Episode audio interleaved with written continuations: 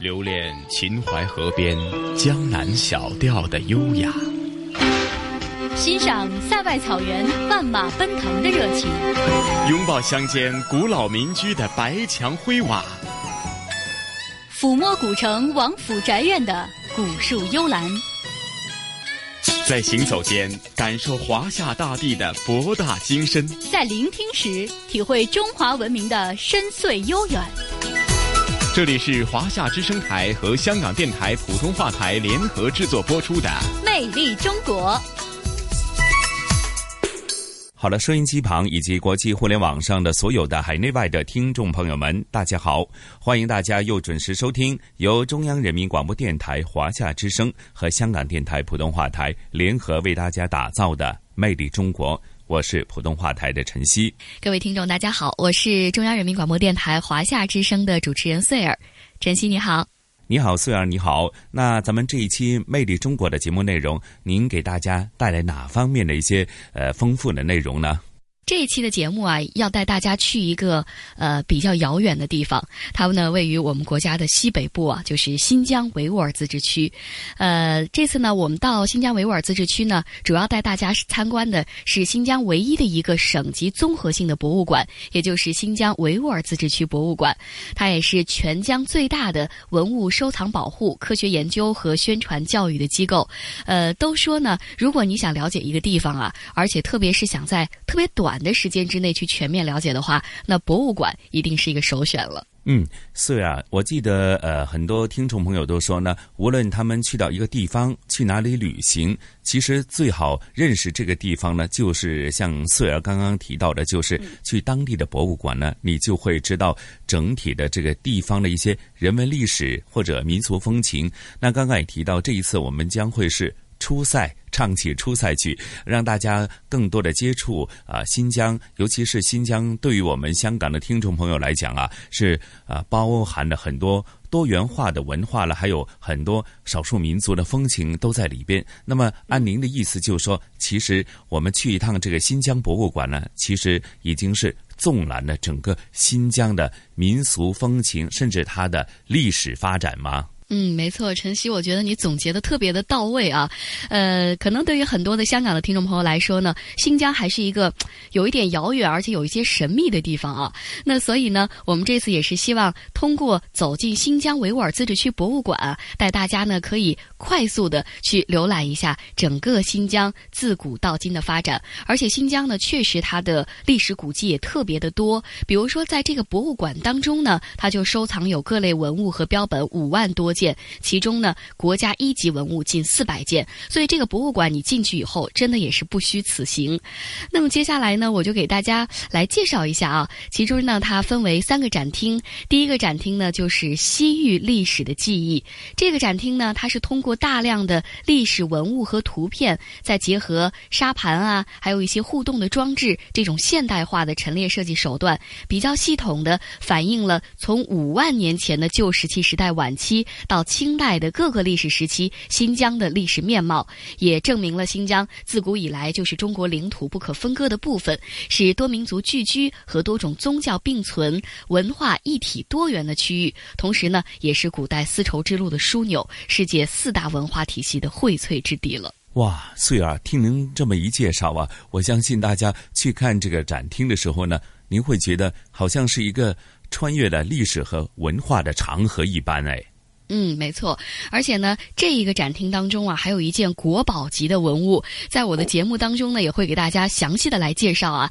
在这里呢，给您简单的说一说，它呢是一块汉代的织锦，它的名字叫做“五星出东方立中国”，是在九五年的时候呢，呃，有一个学术考察队在新疆民丰尼雅遗址发现的一块锦护壁。那这个锦的纹样和题材呢，特别的新颖别致。那么到它新颖别致在哪里？而且它其中又体现出了什么样的一些神秘古老的知识呢？在我的节目当中就会为大家来揭晓的。嗯，那穗儿啊，咱们也事不宜迟，马上跟随您的声音导航，马上就去新疆博物馆去走一走，呃，看一看，和大家一起穿越一下历史文化的长河，好吗？好，接下来我们就一块儿出发吧。这里。地处亚欧大陆古代丝绸之路的要处，这里是东西方文明交流融合的地方，这里留存了大量的珍贵历史文化遗产。在西域新疆广袤的土地上，浩瀚大漠，悠悠绿洲，无不遍布着先人永生不灭的深刻印记。如今在这里，你依然可以追寻世界古代四大文明的印记，欣赏中国古丝绸的精美绝伦。探究已神秘消失的语言文字，了解西域少数民族的生活风情。魅力中国，走进新疆维吾尔自治区博物馆。各位听众朋友们，大家好，我是今天的声音向导穗儿。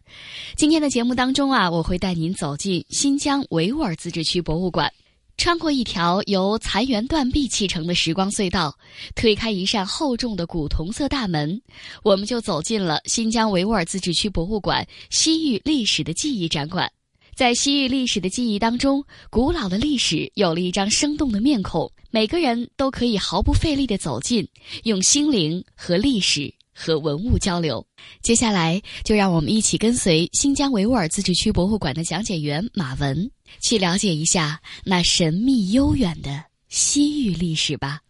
这个是我们西域历史的记忆，呃，主要通过呀我们出土的众多的精美文物，向大家来展现新疆的历史过去是如何发展的这个发展脉络。同时呢，也要透过我们精美的文物来了解古代西域先民是如何生活的。第一个部分呢是西域文明的曙光，它是在给大家介绍啊，我们西域从蒙昧走向文明的时候是如何生活的，以及它的这个时间段的界定。在这个前面我们看到的有三个。比较大的石头是经过打制形成的石片石叶。当时呀，这些石器是人们有意识的对石石头进行加工，来做成生产劳动的工具。距今年代呢是五万年到两万年，主要是在我们的这个河石托洛盖镇的骆驼石遗址出土的。中间有一块方方正正的，这个是一个很重要的文物。一九八三年出土于我们吉日嘎勒遗址，是一个木炭的标本。中间有一部分是黑色的，这个黑色的痕迹啊，就预示着我们一万年前西域先民已经开始使用和管理火。因为火的出现呢，会使用熟食，也会用火来取暖。然后这个复原的场景是在给大家介绍，因为生产力逐渐的提高，劳动工具在出现，同时呢，呃，人类在发展的社会阶段里必经需要有这个社会分工。女性呢力气比较小，他们会负责采采摘，所以慢慢的会出现采集文明。男性呢力气大，他会出去狩猎，所以会出现这个狩猎文明，是人类发展是这个阶段必经的啊。呃，这些展柜，这两个展柜主要看到的这些石器比较小，它是我们西西域的这个呃这个石器时代的代表，是我们细石器的这个文化遗存。这些小一点的刮削器是经过压制、压制这个打磨形成的一些小石器，它呢是我们公元前八千年到公元前两千年的这个文化遗存。这种非常小的器型，它会附着在鼓棒或者木棒上。就就会出现一种复合工具，也因为复合工具的出现，农业慢慢就会系统化的去进行了。所以下方看到的是距今约四千年到八千年前的我们西域先民生产生这个劳动的农业用具。新疆的吸石器遗址是以哈密的七角井吸石器遗址为代表的。呃，接下来，呃，再往前发展，时间到了我们公元前的两千年到公元前两百年，这个时候，新疆与这个实际上它的。与全世界各地，它的绝对年代是基本上同步的进入到了青铜时代和早期铁器时代的。这个时候，我们这个展板上可以看出，这个时期我们的分布很广泛，主要集中在伊犁河流域和我们吐鲁番哈密盆地。在下方看到展柜中呢，它是三千年到这个两千五百年前，我们的西域先民对铜。加工的这个处理，能够看到已经有很好看的花纹出现了，它就能够证明在很早的时候我们就这个制作工艺比较成熟，同时呢也会有审美意识。而且，对我看到这个就是青铜武士俑，就是它的这个时间大概是在哦，距今约两千五百年前，就已经能够做出。非常对栩栩如生的一个人的形状啊！我来给大家描述一下，他就是一个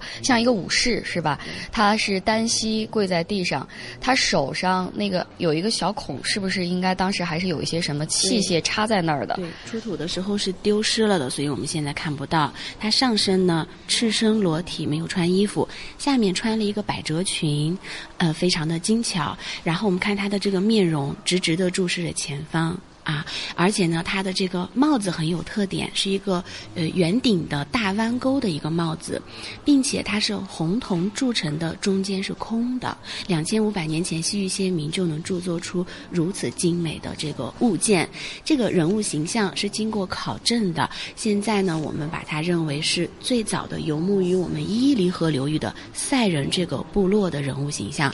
嗯，而且我觉得他的这个鼻子特别高，高，而且眼窝好像也有点深，就感觉看上去他的整个面容不太像是汉族人的一个。一个面部的这个特征哈，对，它的这个游牧在伊犁河草原的这个赛人的部落啊，因为在很早以前，它没有界定这个民族，它只是一些部族，而且人的在这个相互的交往的过程当中，呃，所以说这个人物形象，因为现在这个西域先民他们主要以胡人的，最早是以胡人面庞为主的，所以也可能因为与这个呃自然环境也有关系。这个人类它的这个进化需要这个深目高鼻的来适应自然环境。嗯。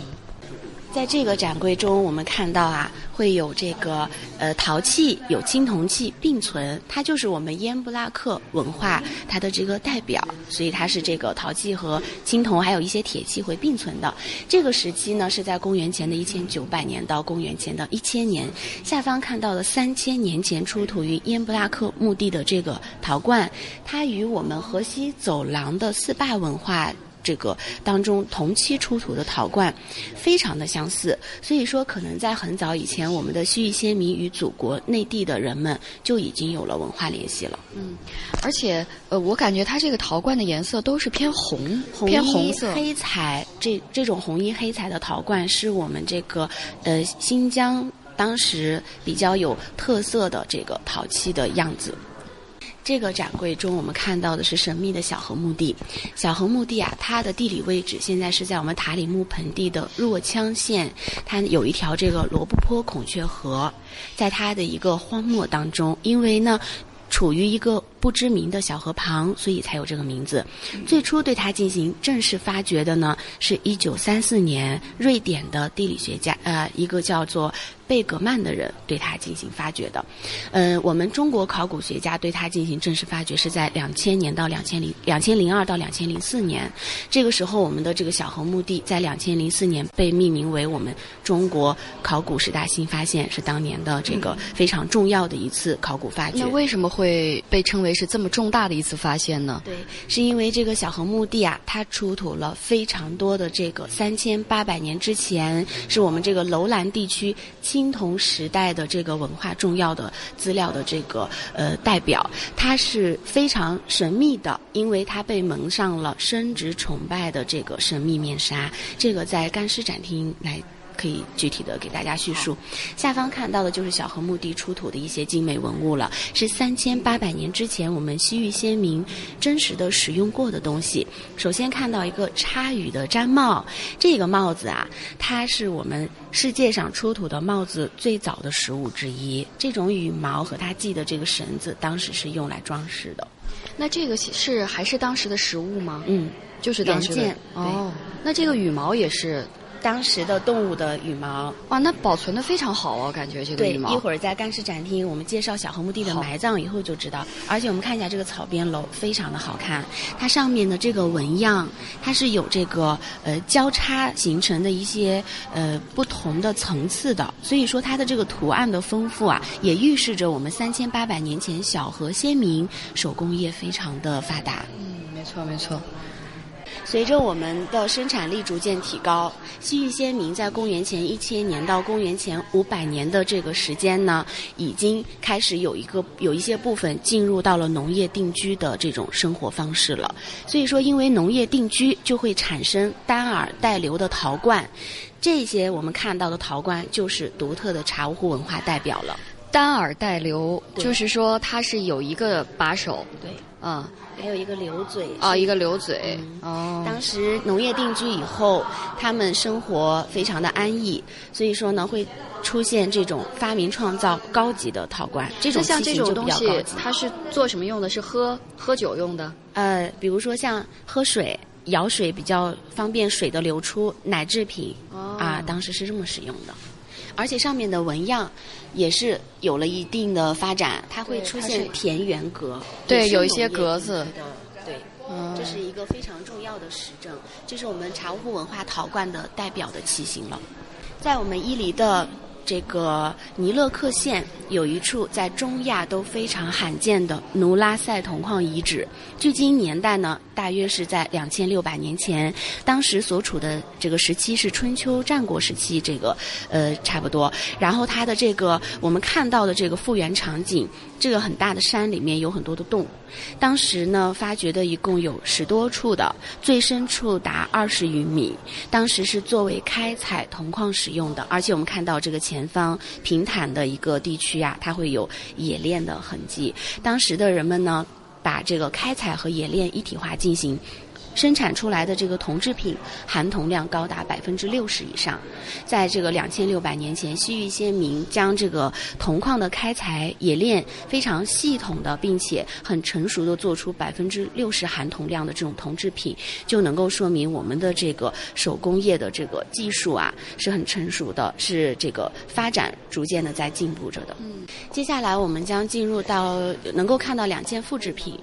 这是在我们阿勒泰出土的这个，呃，切尔格尔一号墓石，它是比较典型的一尊，所以我们把它放在了这里。鹿石啊，它是以刻画鹿的形象为典型的，就像我们现在看到的这样，它是有这个鹿头、鹿的脚、鹿的身体，然后然后呢，这五只是向上奔腾的这种形状走着的，中间有一个虚线，上面有一个圆圈呢，呃，我们把它这个理解为是太阳的意思，代表太阳。这种鹿石啊，它是我们阿勒泰地区当时与石堆墓有联系的，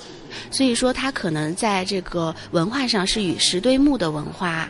是有是有相似这个文化联系，同时呢，当时的人们把这种东西悲壮时刻作为祭祀用品摆在草原上，有可能是对太阳的一种崇拜，也有可能呢是当时的人们想通过这种鹿的这种形象啊，与天与地还有和人有一种共共同联系的这样的一种呃非常有意思的这种呃文化自然崇拜的这种现象。它这个是有本身有多高啊？这块石头，但这个就是根据原原原始的一比一复复制出来的，是非常高的。嗯，这个鹿石在这个青海，然后在我们的这个蒙古国，这个都会有发现，但是在新疆是以阿勒泰地区。发现的是最为典型最多的。嗯，这边看到的是另外一个亚欧这个草原文化的重要的文化遗存——草原石人。我们听到草原石人非常的多啊。新疆的草原石人在阿勒泰地区，它是和石棺相并存的。也就是说，我们看到的这种石人，如果是在阿勒泰地区出现的话，它的背后是有石头的棺材。啊，然后他的这个人物形象，我们把它理解为这个有可能是祖先崇拜，或者是刻画墓主人生前形象，或者是刻画他们这个部族的英雄的形象。嗯啊，但是像这两种呃石头，其实它们的那个形状差距还是比较大的。对，啊，刚才那个鹿石是比较长、比较高，然后这个石人呢，就是说是相对会会矮一些。对，而且它的这个石头的感觉好像更厚重哈。对。它是这个呃，刻画人物形象到后期，它会有衣领出现，就会慢慢的变得复杂一些。但是整体上看呢，造型都是比较古朴的。嗯，这里有一件我们的六十四件首批六十四件不能够出境的国宝级文物之一，五星出东方立中国，一九九五年十月出土于民丰尼雅遗址。嗯，当时啊，这个尼雅遗址是处于精绝国的所在地。这件物件呢，颜色看上去非常的鲜亮，这是放大的图片，实际上它很小巧，是作为护臂使用的，绑在这个腕上，啊，手腕上。呃，是这个弓箭手使用。当时这个物件是我们汉晋时期的中原王朝御用工匠做的，因为它的这个材质和这个制作的工艺，啊，只有这个御用的工匠才能够做得出来。它出土在我们的尼雅遗址当中，金爵国首领的墓中，啊，是非常珍贵的随葬品。首先，我们看一下它的这个外形啊，它是一个五色。组成的一个物件，上面呢还会有详情瑞兽刻画在其中，上下两行用汉文的文字写着“五星出东方，立中国”。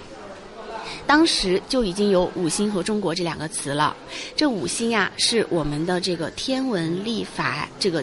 观占星观象的时候，金木水火土这五个这个天文的远这个。星象的远名称，然后这个中国呢是一个地理的泛指的概念，大致是指当时的广大中原地区。这个意思呢连起来就是指这五颗行星如果同时出现在中原上空的时候，有利于我们中原的发展。实际上，当时我们这个很早以前呀，汉晋时期或者更早的时候，我们已经对天文占星这个有了一定系统的这个认识了，因为在《史记》当中是有过记载。五颗行星同时出现在一个上空的这种记载。嗯，那它这个五色我们来看一下，主要是蓝色、红色、白色、黄色、绿色、绿色这五种颜色。对，它当时出现在我们精绝国首领的墓中，就能够说明，在这个时候，我们的这个西域的一个小小的政权是认可中原。王国来对我们的这个管理的，同时也是我们这个呃精绝国啊，当时这个西域的一个地区对中原文化的一种认可，非常珍贵，仅此一件，所以它是国宝级的一件文物。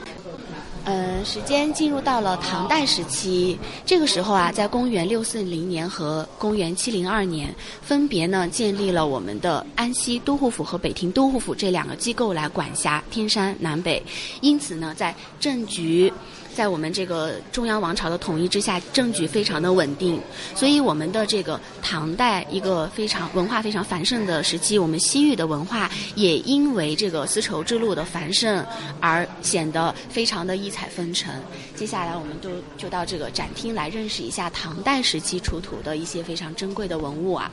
这个很大的展柜很恢宏，里面看到的这些很小的物件是阿斯塔纳古墓当中出土的随葬品。这所有的都是阿斯塔纳所有的，这当这当时应该是出土了非常多件吧？非常多，每一个墓中都会有这样的东西。阿斯塔纳是一个非常庞大的当时的这个呃我们的高昌高昌时期呀，吐鲁番人民的一个公共墓地，所以说它出土的这个物件。呃，这个墓地是非常多的，所以物件也很多。嗯，这些随葬品我们看一下，很小的，一千三百年前左右，西域因为非常干燥的原因，它的这些泥俑颜色现在看到非常鲜丽的，是没有经过烧制的。因为它这个很干燥，保保存的才能如此的完好。对，因为我看你像有一些那个骑马的俑，它那个马身上的红色、黑色、白色，包括还有一些花纹，还有骑在它身上的那个人绿色的裙子，而且那个他衣服也有还有浅色的红跟深色的红，都都保留的非常的好。就是说，呃，从出土到现在，这个颜色就依然是这么。鲜亮，对，就如此清晰，就是因为新疆是非常干燥的，因此我们看到的文物身上，新疆的文物很有特点的原因之一，也是因为这个，我们的很多的这个纸质的文书都保存的非常好，而且我感觉它这个里边的很多的造型非常的不一样，有动物，有马、骆驼，呃，好像这是还有一些神兽是吗？对，还有一些泥俑，对。刚才你说的有马和骆驼是你能够认出来的形象，在这边一个彩色的，这是一件复制品，因为它这个形状非常的典型，所以我们把它复制放在这里啊。它是一个代表镇墓兽，当时呢会放在阿萨那墓中墓主室的两旁，每一个墓主室两旁会有耳室放两尊，有人手兽身和兽首兽身两种。这种镇墓兽是我们世间没有的动物。我们看到的这一尊呢，它有狮子的头、豹子的身体。牛的蹄子和狐狸的尾巴，它的这个背部我们可以看到有两对，一个这有一对眼睛分布在两边，耳朵像像这个侧面，这个这个形象啊，它有可能是眼观六路，耳听八方啊。这木兽是作为什么用的呢？就是来保卫墓主人灵魂安宁使用的。当时啊，把这种世间没有的这种形象创造出来，来震慑小鬼，嗯来保卫墓主人的灵魂。所以说，它的名字也叫镇墓兽。嗯，刚才呢，我们是跟随着讲解员在博物馆的第一个展厅——西域历史的记忆当中，在这个西域历史的长河里去漫游了一下。在这里，我们既能看到距今五万年前的旧石器时代西域文明的曙光，也能感受到公元前两千年到公元前二百年间。间青铜器时代和早期铁器时代聚落而居的先民们的生存状态和审美情趣，还可以看到公元前六十年汉朝在西域设置都护府后，西域正式列入祖国版图，在中央政府的统一管理下，经济社会的迅速发展。同样可以看到强盛的唐朝如何使西域的经济文化艺术达到了前所未有的辉煌。还能看到清朝政府如何剿匪平叛、一统西域、安边故土、兴业安民的历史。这七百多件文物穿起了西域数万年的历史，仿佛是一本立体生动的历史教科书。所有的这一切，无不诉说着西域文化的多元和古老。这里是华夏之声台和香港电台普通话台联合制作播出的《魅力中国》。嗯，欢迎各位听众朋友们继续回到我们的节目当中啊！哎，晨曦，你刚才听了这一段的节目，有什么样的感受吗？哇，感受非常的非常的深刻哈！过往我们总是觉得，哎呦，提到新疆，总是觉得它是一个呃非常多少数民族的呃一个多元文化的一个大熔炉。然后呢，可能对于很多我们香港的听众朋友来讲，或许认识的就是呃维吾尔族居多哈，或者别的一些民族可能知道，甚至有时候。呃，讲起来呢，就又描述不出来。所以刚刚聆听头半部分的节目内容啊，令大家起码整个轮廓和新疆整体的这个，无论是文化历史呢，有一个更为深入的了解。而且呢，你会觉得的确，呃，一方水土养一方人，它新疆有它非常独特的呃这个地理位置，所以也孕育了它非常独特的这种文化和历史。哦，我也是希望啊，我的节目呢能够带领大家去到新疆，为大家呢梳理出新疆历史发展的一个整体的脉络。那其实，在下半段的节目当中呢，我还要给大家呃带来一个非常精彩的内容，就是新疆博物馆里呢还有一大批举世闻名的无价之宝，那是什么呢？就是千年干尸。对啊，这怎么一个解读呢？嗯，呃，说到这个干尸啊，可能有的听众朋友会觉得。有点阴森的感觉啊，但其实呢，在这个博物馆当中展出的千年干尸啊，我们说其实是。呃，它的观赏性是非常好的，并没有大家想象中的好像有点可怕的感觉。那为什么在新疆博物馆会有这么一大批的千年干尸呢？也是要说到，因为新疆呢非常独特的这种地理气候的环境，让这里啊就成为了世界上拥有人种古尸最多、保存最好的地区之一了。新疆的这个博物馆里，古代干尸陈列厅面积虽然不大，但是展出的这些古尸呢却是珍贵无比，而且啊。辅助陈列的大量的随葬物品呢，也件件都是精品。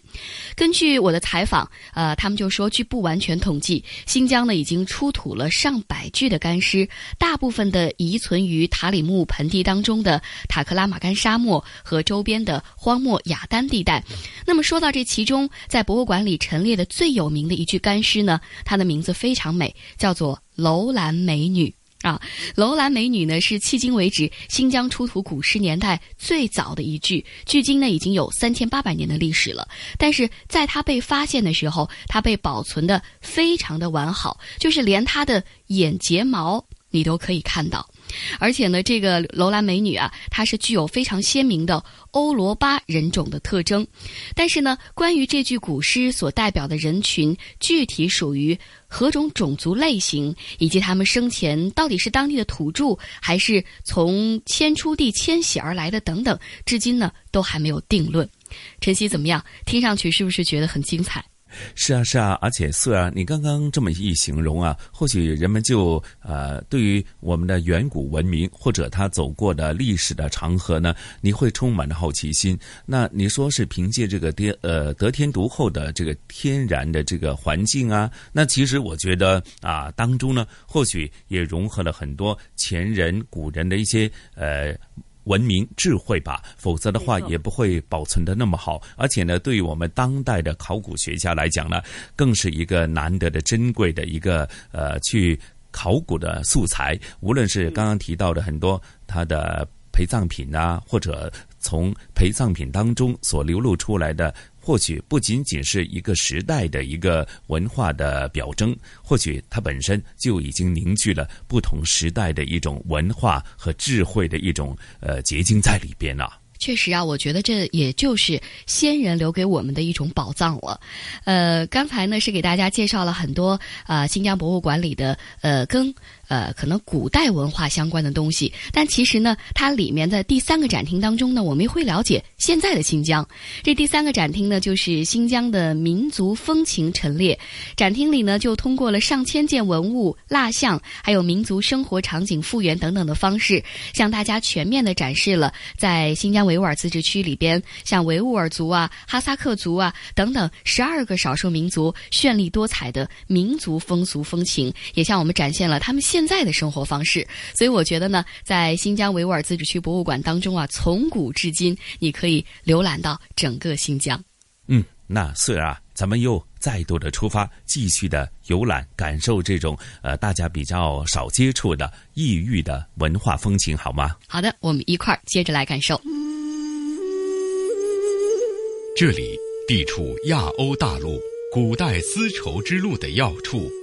这里是东西方文明交流融合的地方，这里留存了大量的珍贵历史文化遗产。在西域新疆广袤的土地上，浩瀚大漠、悠悠绿洲，无不遍布着先人永生不灭的深刻印记。如今在这里。你依然可以追寻世界古代四大文明的印记，欣赏中国古丝绸的精美绝伦，探究已神秘消失的语言文字，了解西域少数民族的生活风情。魅力中国，走进新疆维吾尔自治区博物馆。各位听众朋友们，大家好，欢迎您继续收听今天的《魅力中国》，走进新疆维吾尔自治区博物馆。我是这期节目的声音向导穗儿。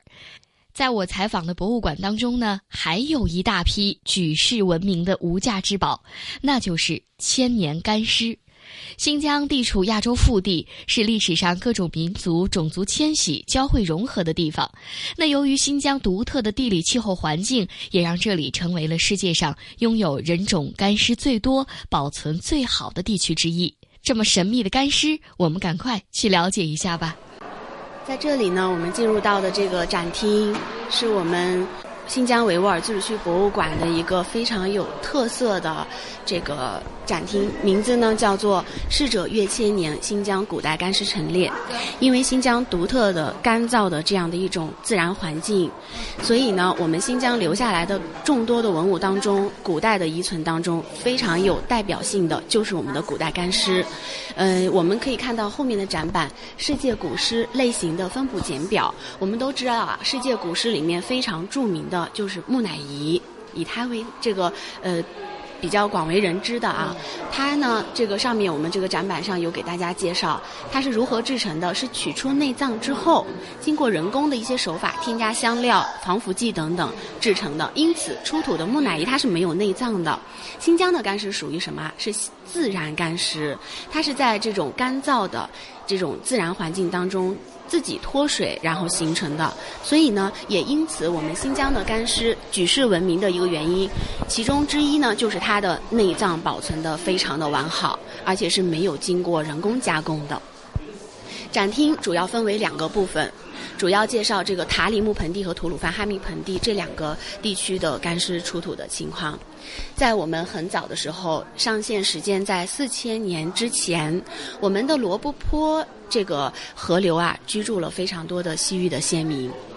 呃，因此呢，留下了很多的这个呃他们生活过的印记。他们当时的人们呢，这个复原场景是在讲，他们是。狩猎为生的，因为农业还没有发展的系统，所以说当时的人们用这个衣服的动物的皮来做成衣服，也会出现这个插羽的毡帽。这里有一个女性的尸体，静静的躺在这里。这具干尸就是闻名中外的楼兰美女。哎，说到了这具最古老的干尸，而且拥有这么美丽名字的干尸——楼兰美女，虽然呢要稍微打断一下我们的讲解员马文了，因为啊，在我的了解之下呢，原来楼兰美女的发掘的背后本身就充满了故事性，所以我们在这儿啊，先一块儿去回顾一下她曾经的发掘历程吧。一九八零年四月，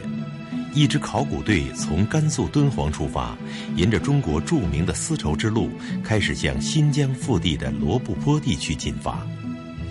队伍中唯一的女性名叫穆顺英，是新疆考古所的第一任所长。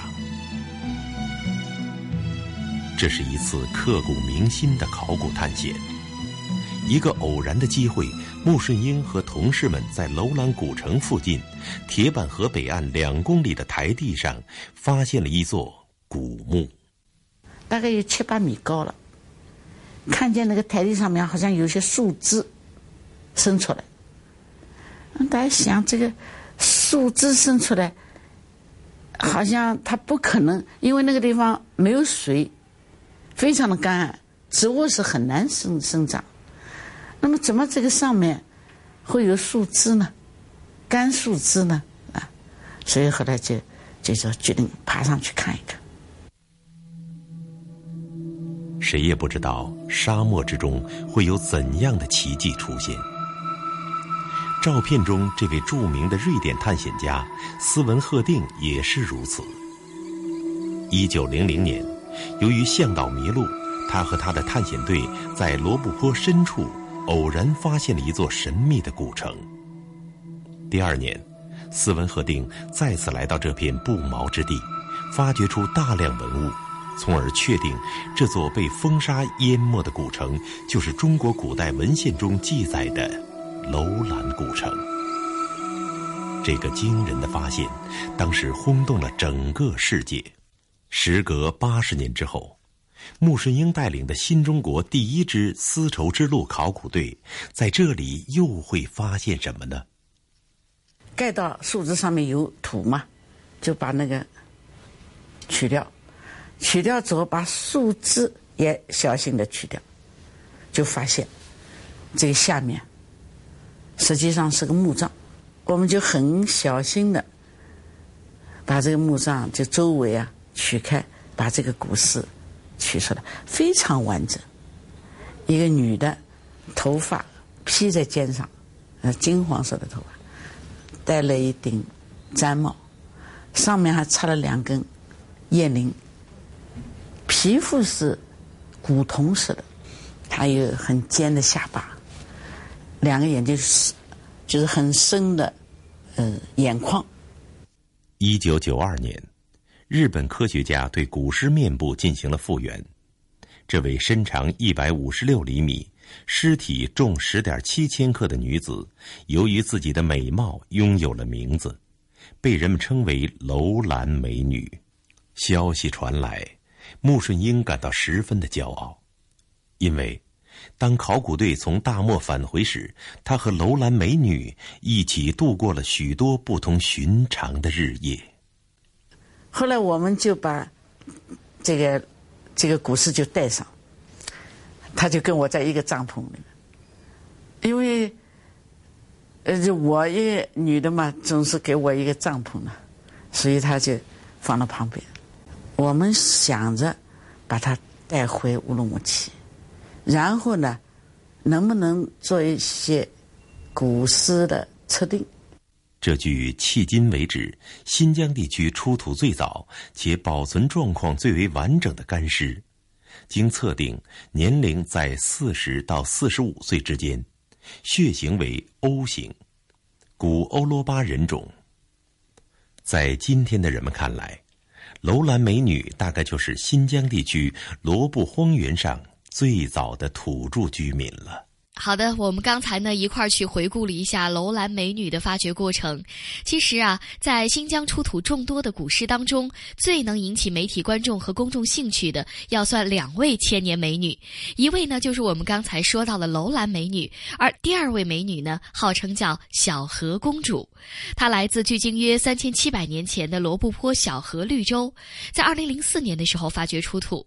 美女呢，身高一米五左右，体态丰满，圆形的脸庞，披着栗色的长发，小巧的鼻梁，丰厚的嘴唇，就像是熟睡一般。她曾在国内多个城市以及日本、欧美巡展，引起轰动，被媒体和公众称为“小河公主”。接下来呢，我们继续跟随新疆维吾尔自治区博物馆的讲解员马文来了解这些神秘的古诗。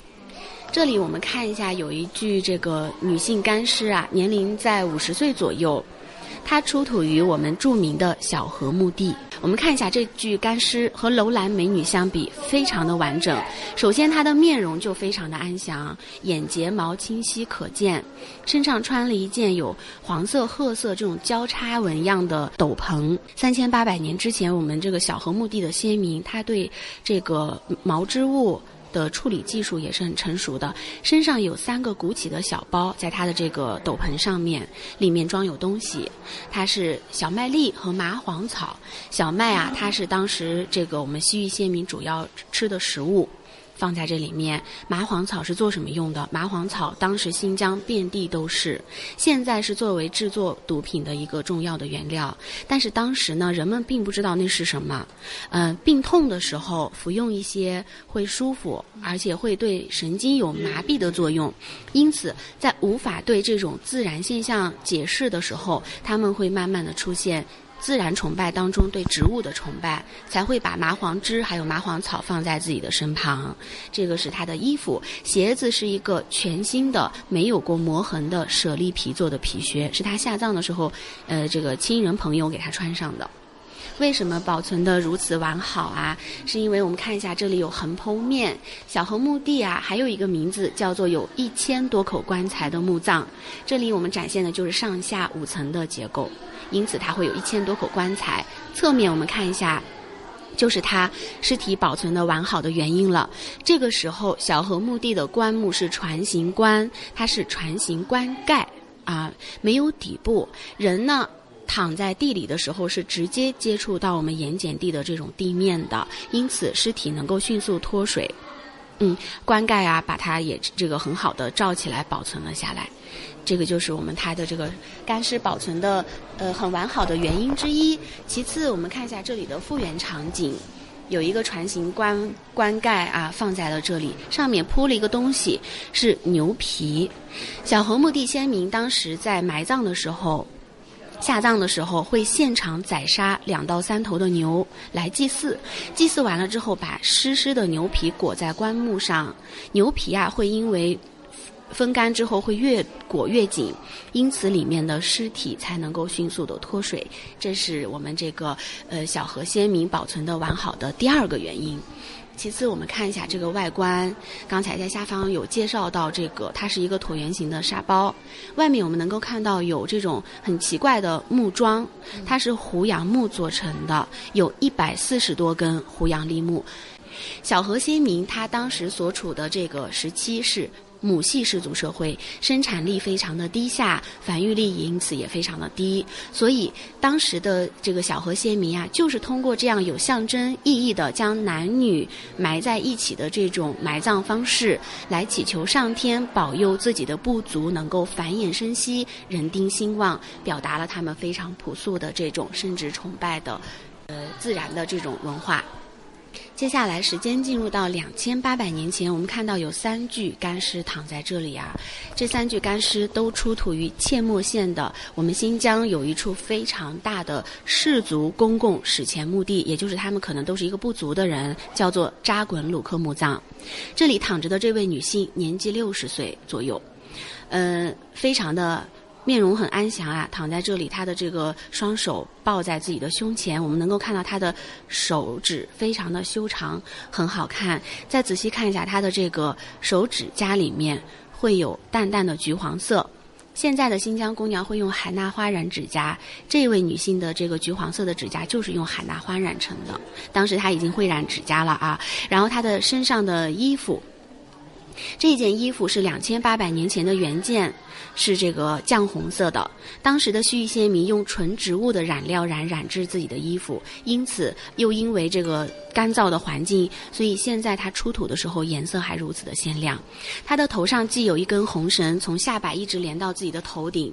而且呢，它的嘴里面有东西塞着。这个嘴里的东西经鉴定，它是泥土和动物蛋白质的混合物。这两个作用啊，是为了防止干尸的下巴不脱臼使用的。我们来看一下它的耳朵，是用这个红色的棉线穿进去做成了耳环。头发里面有两根辫子啊，这两根辫子里面有编着红色的线来装饰。它出土的时候呢，有四根发辫，其中有两根是别人的头发，所以两千这个两千八百年前，这一位女性就已经使用到假发了，啊，非常的神奇。我们看她的鼻翼两侧。非常重要的丧葬文化，它会画有面部彩绘，鼻翼两侧这位女性呀，她的这个比较小巧，有点像卷草纹的样子。刚才啊，新疆博物馆的讲解员是给我们介绍了很多关于古诗文化和丧葬文化的内涵和意义。新疆的古诗何以逝而千年不朽？究其形成原因，至少呢可以有下列的几点：首先，出土古诗的墓地大多建于塔里木盆地以及附近气候干燥地区，这种极端干旱的环境使土壤微生物类群和数量极其稀少，活动能力也比较弱。其次，干旱区一般都是基岩区，高度盐化的土壤会抑制致腐生物的生长和活动，有利于尸体的保存。出土古时的墓穴呢，大都不密封，而且埋藏比较浅，使墓葬环境直接受到外界极端干旱的大气、土壤环境的影响，尸体迅速的脱水干燥，使微生物失去了生存条件，不能展开有效的分解作用。另外呢，在同一处墓地，寒冷季节入葬的尸体也更容易干化。新疆古尸是弥足珍贵的人体标本。今天我们借助高科技手段，对古尸进行人类学、遗传学等多方面科技分析和研究，让我们更加深刻地理解了新疆不仅是东西文化的融合之地，也是不同人群的重要接触地带。这对于正确认识新疆历史具有非常重要的现实意义。回首过去，在地域辽阔、资源丰富的新疆，曾经出土了大量令人难以置信的精美文物。眺望未来，在文化遗迹无比丰厚的新疆，尚有很多的历史之谜等待人们去揭示。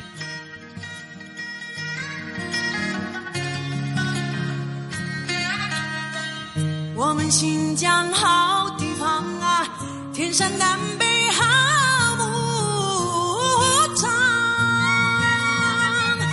沙滩边，两天积雪融化关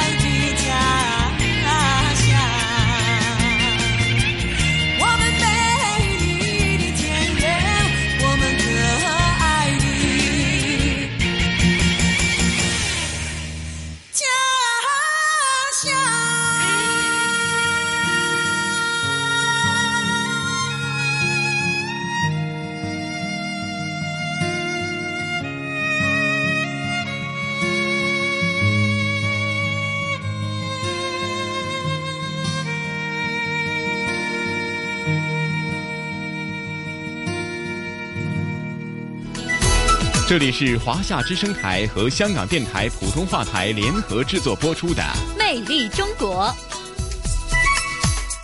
哎呀，素雅。节目的时间过得可真太快了哈！大家徜徉在这个新疆甚至是西域的历史的文化长河当中，不知不觉，咱们这一期《魅力中国》的节目时间很快又得告一个段落了。嗯，其实呢，每一次节目时间都觉得特别的短暂啊，不知不觉当中就要结束今天的节目了。呃，我们也期待在下次的节目当中再相会。嗯，好，那约定大家下星期同样的《魅力中国》的节目时间。咱们不见不散。